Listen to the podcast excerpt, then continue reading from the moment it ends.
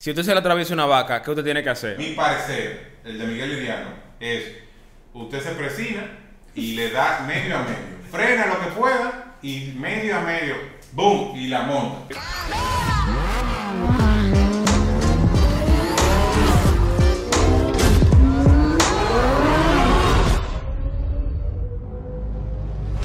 Hola drivers, y hoy estamos en The Driver Show, el show de los conductores, y tenemos un debate. Si usted se le atraviesa una vaca, ¿qué usted tiene que hacer?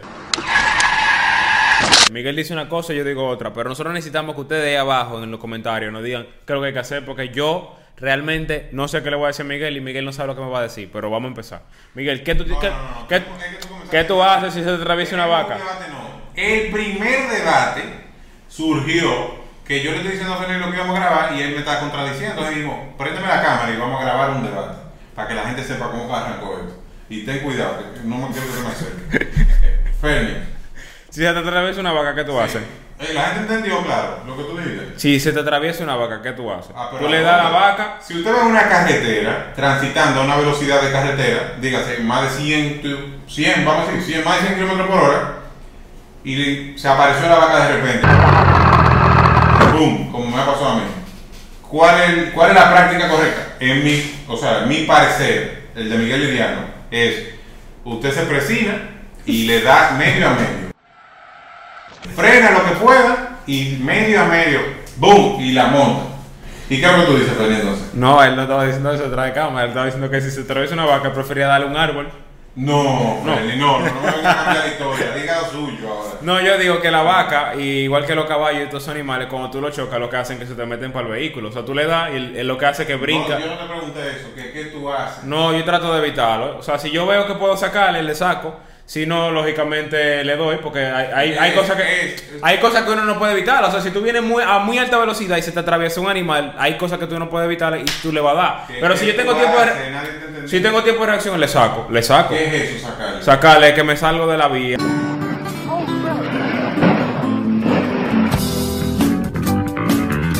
Tú trato de, agarras tu mano y ¿qué haces? O sea, doblo el guía y trato de evitarlo. Me meto, por ejemplo, si, si, si hay un lugar donde hay un arrozal, me meto para el arrozal. Me voy a matar, te último.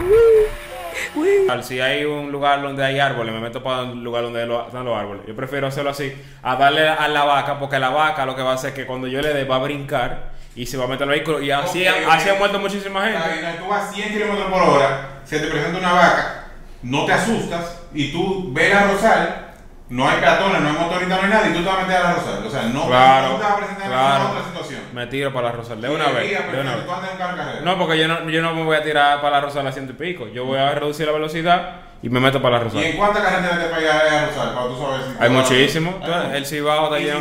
El Cibao está lleno de Rosal y si no, el este está lleno de vaina de caña, de plantaciones de Aquí caña. Me meto para la aquí no se plantación. come tanto arroz, eso no es así. Si tú, mi parecer, si usted va en la carretera más de 100 kilómetros por hora y se metió un animal grande y usted se pone a inventar con el guía, lo que le va a pasar va a ser siete veces peor que chocar al animal. Se le va a presentar una mata que va a chocar y tener un impacto frontal. Si ojalá sea frontal, porque si es de lado es fatal. Va a tener un impacto frontal de 100 kilómetros por hora a cero. A 0 kilómetros por hora. 100 a Sí, 0. la la inercia es ¡Bum! mucho mayor. Eh, óyeme, y, y, la- y si los pasajeros, ojalá los pasajeros de atrás tengan su cinturón, porque aquí los dominicanos no lo usan. Sí. Si no te presentó la manta, que no te frenó, te va por un barranco, que hay mucho en este país, ¿verdad? Uy. Si fuiste por un barranco y nadie sabe todo lo que pase, vuelta, maroma y de todo, ¿verdad? Y si, y si acaso te encontraste con un peatón, Dios no lo quiera, te llevaste el peatón, el colmado, la gente que se sienta en la calle, entonces, señores, voten lo que creen que Fernelli tiene la, la razón, Miguel, o, lo que tienen- me- o lo que creen que yo tengo la razón, porque ya me estoy incomodando. Miguel lo que quiere chocar la vaca. Lo que pasa es que mucha gente ha muerto a nivel mundial por vacas y animales. Por eso existe la prueba del, del alce, el MUS test. Ok, Porque, explícame eso, que interesante. bueno, el MUS test es una prueba ya estandarizada en la cual eh, un mus. un MUS es un alce. El, el animal este que tiene los Un cuernos. chivo, un chivo. No, no es un O chivo. un chivo, pero para que la gente Es como un chivo pero grande. Ok.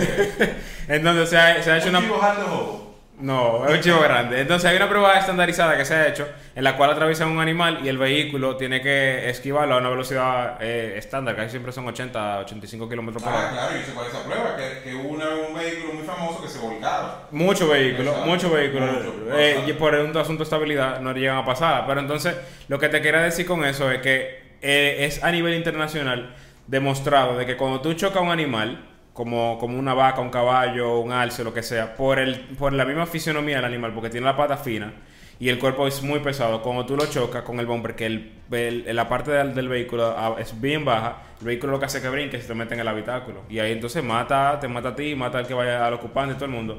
No quiere decir que si tú lo chocas te vas a morir, pero hay, hay una alta probabilidad de que pase. Entonces lo que yo digo es que tú reduzcas la velocidad todo lo que tú puedas y después le saques.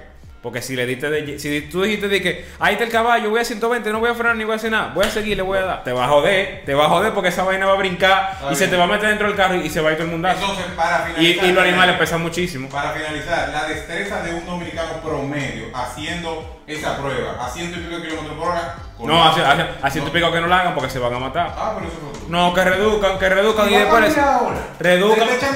¿Te reduzcan y le sacan. Eso fue lo que yo, yo le dije. Eh, 80, Ok, 85 ok, La kilómetros. pregunta que te hice.